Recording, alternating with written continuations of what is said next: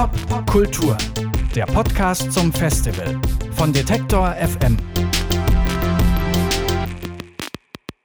Ja, und wir sind jetzt heute mal nicht im Franz-Biergarten, sondern ich sende jetzt hier quasi live aus einer Ausstellung auf dem Popkulturfestival, immer noch in der Kulturbrauerei. Und neben mir steht jetzt Chris Keller. Hallo erstmal Chris. Hallo, grüß dich. Du bist Fotograf und Musiker und du kuratierst zusammen mit Anke Fesel, die jetzt heute leider nicht da ist, diese Ausstellung hier mitten im Freien ähm, mit ganz viel Schwarz-Weiß-Fotografien aus dem Nachtleben aus Berlin von den 90ern bis jetzt und New York in den 70er Jahren. Warum genau diese beiden Städte und warum genau diese beiden beiden Zeitpunkte oder Zeitspannen? Wir fanden es spannend, die beiden äh, Nachtleben-Momente quasi gegen, sich gegenüberzustellen, irgendwie der 70er Jahre. New York-Moment war ein großer Moment von Freiheit, wo es eigentlich so, was weiß ich, Entstehen der Punk-Bewegung, die Disco-Bewegung, es war irgendwie gerade für die LGBT-Community so ein Aufbruchsmoment, wo sie gerade entkriminalisiert waren und noch bevor AIDS und Ronald Reagan wieder den Freiheitsmoment zerstört hat. Also es ist so ein Aufbruchsmoment in New York gewesen dass die Stadt insgesamt Probleme hatte mit Kriminalität und Dreck und Drogen und kein Geld. Es schafft natürlich Freiräume und das kommen wir dann zu Berlin. Das ist natürlich irgendwie so das Nachwende Berlin ist ja auch so ein Freiraummoment gewesen irgendwie und äh, das haben wir einfach mal fanden das spannend, das so ein bisschen nebeneinander zu stellen, so die Parallelen und ein bisschen auch Unterschiede da drin zu sehen. Und das sind jetzt ja hauptsächlich Fotografien von, also es sind eigentlich nur zwei Fotografen, Meryl Meisler, ne, eine ganz bekannte New Yorker Fotografin und Ben de Biel, auch glaube ich so, also nicht nur eine Fotografenlegende in Berlin, sondern. Der Hund irgendwie, der Ben, irgendwie hat ja auch das Maria am Ostbahnhof gemacht. Wir haben zusammen früher, ich war da auch mit im Eimer-Kollektiv irgendwie.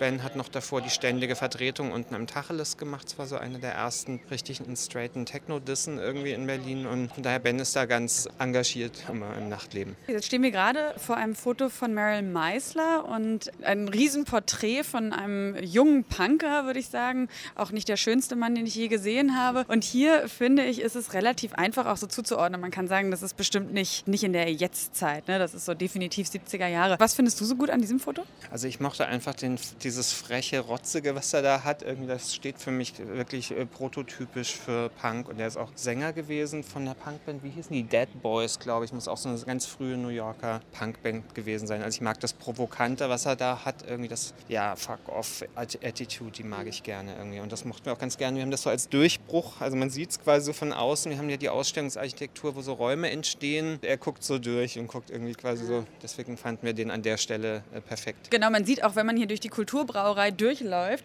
dann guckt er einen schon so ein bisschen provokant, so, ne? auch wenn man gar noch gar nicht in der Ausstellung drin ist, guckt er einen schon so ein bisschen provokant an. Es gibt ja, also ich kenne es auch aus meinen Zeiten, in denen ich viel weggegangen bin, es gibt ja auch immer diese klassische Club, so angeheuerte Clubfotografen. Mhm.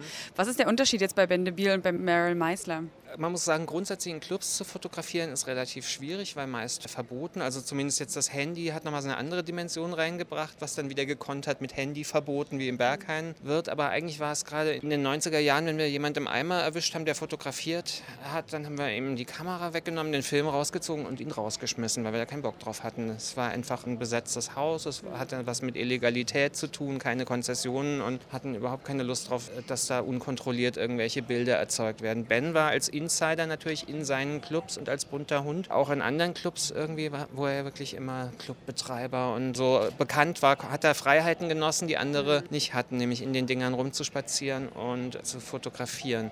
Ben ist auch ein sehr frecher Fotograf, der ist nicht so einer, der sich dann die Kamera vors Auge hält und lange scharf stellt, sondern der hat die so ein bisschen vom Bauch und mhm. denkt, ah, zwei, drei Meter, stellt das scharf und knipst, der ist sehr schnell. Und bei Meryl ist es, glaube ich, sehr ähnlich gewesen. Das sind, äh, ganz, das sind eigentlich Porträts auch von ihrem Freundeskreis Kreis immer wieder, da tauchen bestimmte Charakter immer wieder auf und dadurch ist so eine Intimität in den Bildern drin, weil sie mit den meisten Leuten in irgendeiner Weise in Beziehung steht, konnte sie da auch anders agieren, als man das sonst kann. Da fällt mir jetzt, wenn du sagst Freundeskreis, vielleicht gehen wir hier mal ganz kurz äh, zwei Meter weiter. Und zwar gibt es hier ja ein Foto aus dem ja auch sehr legendären Studio 54 von einem, ich glaube, ich weiß nicht, ist der Sänger der Village People? Die Village People sind ja so eine Art Casting-Band gewesen, äh, wo eigentlich, ich glaube, alle Sänger und Dancer sind. So, ich ah, weiß nicht, ob sie einen speziellen hatten aber die waren, haben irgendwie alle dann den Chor YMCA-mäßig Das haben sie Und dann den alle. singt er hier auch gerade auf dem Foto. Er hat auf jeden Fall den genauso Zeigefinger so genau, ja. erhoben. Ne? Das ist natürlich auch irgendwie eigentlich ein sehr erstaunliches Lied, weil die Männer, die irgendwie sichtlich irgendwie cool sich verhalten und sowas und damit offen einen Hit machen und dann sagen, was sie für einen Spaß haben im YMCA. Das ist in späteren Zeiten oft schwieriger gewesen wieder und auch in früheren Zeiten schwieriger gewesen, so offen äh, über die Freude, die sie an ihrer Sexualität haben, zu singen und damit auch noch einen Welthit zu landen. Von daher ist das irgendwie für mich was Besonderes. Und ist es bei Marilyn Meisler dann auch so gewesen, dass sie, äh, wie bei Bende Biel, dass sie so gute Kontakte in die Clubs hatte? Weil gerade Studio 54, weiß man ja auch, war ja auch irrsinnig schwer an, reinzukommen. Da standen die Leute dann ja irgendwie die ganze Nacht und haben versucht, ich glaube, man musste auch immer versuchen, den Clubbesitzer persönlich davon zu überzeugen, dass man rein darf. War sie dann auch so? Also wenn wir das jetzt hier, dieses Foto sehen, sie ist ja wirklich immer mittendrin, sehr nah dran an den Leuten. Es gibt auch ein tolles Bild hier von einer DJ, glaube ich, die hier in dem DJ-Booth steht. Hatte sie da auch so ein bisschen Sonderrechte, weißt du? Ich glaube schon, dass sie da gearbeitet hatte, Leute kannte, die da gearbeitet haben. Aber es gibt ein anderes Bild, wo es heißt Rejected from the Studio 54, wo sie offensichtlich mal nicht reingekommen sind. Aber ich denke, dass sie irgendwelche Connections hatte, um da so fotografieren zu können. Mit Meryl haben wir leider auch hauptsächlich über E-Mail kommuniziert. Ein Bekannter von uns hat irgendwie die Bilder an uns rangetragen. Und dann dachten wir, wow, das passt gut irgendwie dazu. Aber ich würde auch gerne mal länger mit ihr reden über ihre Zeit. Daher weiß ich von Meryl ein bisschen weniger als von Ben, mit dem ich irgendwie schon in die Schule gegangen bin. Wenn ich mir die Fotos jetzt hier angucke, dann wirkt es schon alles sehr wie aus so einer anderen Welt. Warum ist das so? Siehst du das auch so oder empfindest du das ganz anders? Manche Bilder aus den 20ern haben auch irgendwie dieses aufgeputschte Nachtleben wild, man feiert, man lässt sich gehen oder sowas. Und dann aber natürlich die Attitüden, die man da sieht, da ist eine Bandmaschine in der DJ-Booth irgendwie so und äh, die Plattenspieler sehen, weiß nicht, wie aus dem Museum aus oder sowas und die Kleider und das äh, Outfit von ihr, das sind halt wiederum, das sind dann so die Zeitkapseln, wo man merkt, das ist ein ganz anderer Kontext. Wir können ja nochmal zu einem Bild von Ben de Biel gehen. Da habe ich mich zum Beispiel gefragt, also wir sehen ja oft Peaches ist auch oft auf den Fotos drauf. Wenn man jetzt Peaches nicht kennen würde, dann finde ich es bei manchen Bildern hier schon schwieriger, die so zeitlich zuzuordnen. Jetzt hast du ja schon gerade gesagt, bei manchen kann man sagen, ah, die Technik verrät so ein bisschen, aus welcher Zeit das stammt. Und es gibt hier zum Beispiel ein so ein Bild aus dem Urban Spree, also auch so Club, Galerie in Berlin-Friedrichshain, dem berühmten RAW-Gelände. Und da sieht man einen ja, etwas korpulenteren Mann mit einem, was ist es, ein Cello? Und der erbricht sich gerade auf der Bühne. Also es gibt so ein paar Bilder, die sind irgendwie so, die, die fangen genau dieses Wilde, finde ich, irgendwie ein. Und trotzdem frage ich mich, inwiefern können denn Bilder überhaupt oder Fotografien etwas, was so auf den Moment fixiert ist und etwas, was ja eigentlich so kernlebendig ist wie das Nachtleben, inwiefern können Bilder das überhaupt einfangen und damit überhaupt auch Geschichte von vielleicht einer ganzen Generation erzählen? Naja, ich finde, äh, gerade Fotografie kann das ja als eines der wenigen Erzählungen, ist immer sehr subjektiv. Gut, Fotografie hat auch immer Potenzial für Subjektivität, aber trotzdem ist so- diese Momente, die da eingefangen werden, wenn man jetzt auch hier äh, Typ, der da in dem Bus mit einer Schlinge um den Hals und einer Kaugummiblase und einem Yes-T-Shirt, also das ist natürlich Yes American Tour 1974, das ist sehr klar zuordnenbar oder sowas. Da ist der Moment, oder wenn man Patti Smith Group Ach, das irgendwie ist sieht. Patti Smith. Also ich finde, Fotos sind tolle Zeitkapseln. Man kann da doch immer eine Menge entdecken. Auch es war für mich eine Freude. Wir haben ein paar Sachen dann richtig groß aufgezogen und dann auf einmal tauchten irgendwelche Details und Zuordnungen auf, die man dann noch nicht so gesehen hatte, weil man nicht mit der Lupe oder auf riesiger Vergrößerung die am Rechner angeguckt hat. Das kann Fotografie, finde ich, schon sehr schön. In dem Moment, wo sie nicht inszeniert ist, sondern wo sie einfach im Moment entsteht oder sowas aus dem Bauch raus entsteht, ist Fotografie schon tauglich, finde ich, Gefühle von vergangenen Jahrzehnten irgendwie rüberzubringen. Und wirst du nostalgisch, wenn du dir diese Bilder anguckst? Ich bin absolut kein Nostalgik-Typ oder so. Wir haben ja zwei Bücher über frühen 90er in Berlin gemacht, aber nichtsdestotrotz, ich kann jetzt nicht sagen, ich wünsche mir das zurück oder irgendwas. Einfach, äh,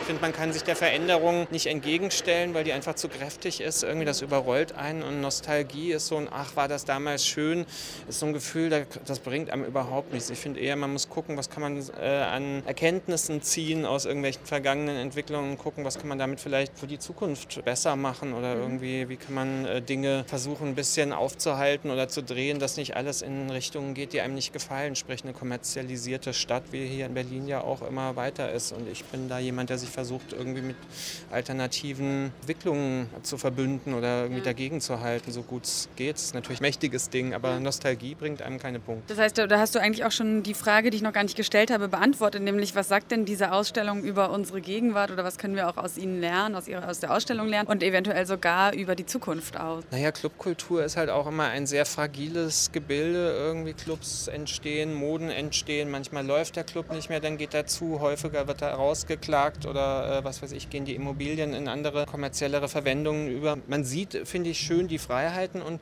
Wir haben einen jungen Typ mal gehabt, ich glaube, einen Sohn von einem Bekannten von uns, der sich unser Berlin Wonderland Buch angeguckt hat und dann so gesagt hat, hm, so kann man also auch leben oder so. Und so äh, das finde ich besser, wenn man so einen Spirit einpflanzt, dass, Leut, dass man Leuten Mut macht, sich irgendwie einfach was zu erträumen oder mhm. einfach an seinen Träumen aktiv zu arbeiten. Und das kann, finde ich, Fotografie, indem es äh, Freiheit festhält oder sowas, äh, kann es vielleicht auch eine Stärkung, Glauben sein, dass das möglich ist und dass da auch immer wieder alternative Realitäten realisierbar sind, wenn man dafür kämpft. Und es ist ein Haufen Arbeit und und es klappt auch nicht immer, manchmal dann doch. Jetzt ist es schon so ein schöner Abschluss, aber ich würde dich trotzdem gerne noch fragen, gibt es hier ein Bild, wo du, wenn du könntest, am liebsten eintauchen würdest in die Szenerie? Natürlich genau direkt für den Typen, der kotzt. Äh, nee, äh, gute Frage. Ähm, lass mich nochmal rumgucken. Ja, also ich hätte einen. Vielleicht hätte ich jetzt einfach Lust auf den T-Raumschmiere-Gig irgendwie, weil der immer so eine, das ist ein Bratz-Techno und wenn man da jetzt einfach rein, das wäre, glaube ich, so als Feiermoment. Ich, vielleicht auf die andere Seite, da wo die Leute dann tanzen, aber das könnte was für mich sein, ja. Marco Haas, äh, mhm. AKT Raumschmiere, der